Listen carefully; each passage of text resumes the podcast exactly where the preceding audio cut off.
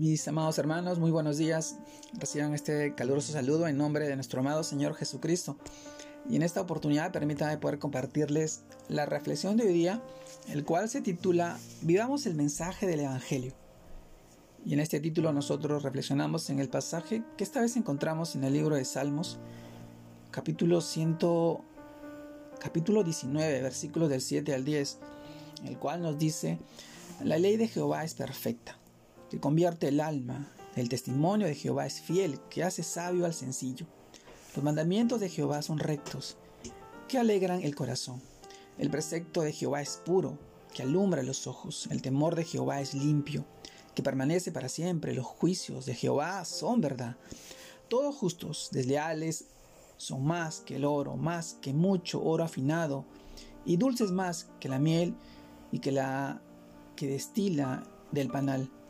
Salmos 19, versículos del 7 al 10. También reflexionamos en el libro de Santiago capítulo 1, versículo 22 y 25 que nos dice, pero sé hacedores de la palabra y no tan solamente oidores, engañados a vosotros mismos, porque si alguno es oidor de la palabra, pero no hacedor de ella, este es semejante al hombre que considera en un espejo su rostro natural, porque él se considera a sí mismo y se va, y luego olvida cómo era.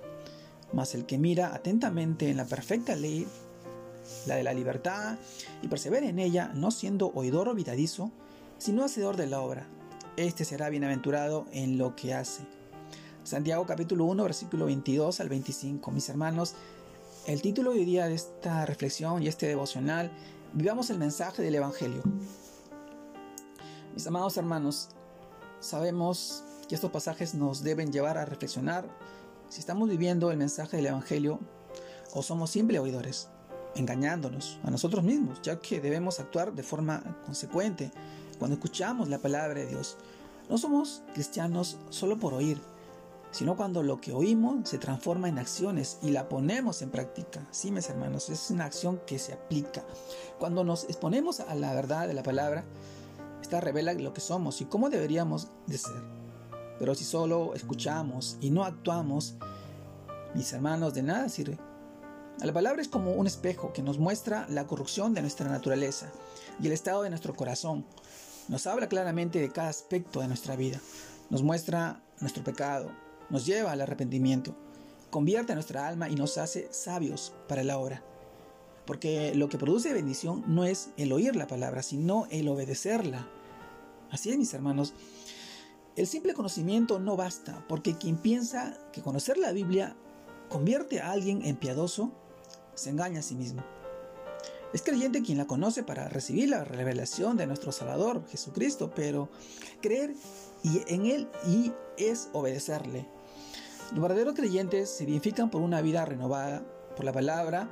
Para esto tenemos que abrir nuestros oídos espirituales permitirle al Espíritu Santo de Dios que nos dé la sabiduría para aplicarla a nuestra vida. La salvación no viene de utilizar métodos humanos, sino ser humildes y mansos de corazón, aceptando la palabra implantada que Dios ha hecho que se arraigue en nuestro corazón a recibir al Señor Jesucristo. Mis hermanos, vivamos el mensaje del Evangelio es tener una vida nueva, es nacer de nuevo, es tener es ser una nueva criatura tener expectativas nuevas, metas, sueños, anhelos, pero en todo lo que hagamos sea pensando en el Señor, en que sea para la obra del Señor, no para aspiraciones personales, no para que nosotros sintamos algo de orgullo o de repente vanagloriarnos. Eso no es lo que convierte a una persona, sino el que oiga la palabra y la ponga en acción, en práctica, mis hermanos. Que este tiempo sea de mucha bendición en la vida de cada uno de ustedes, porque sabemos que la palabra de Dios transforma a las personas, ha transformado vidas y lo sigue haciendo. Pero tenemos que ser fieles y permanecer firmes a su palabra, sabiendo que Él obrará en el tiempo oportuno y en la medida que corresponde, según como hayamos nosotros actuado. Dice su palabra que el que siembra eh, buenas obras cosecha buenas obras.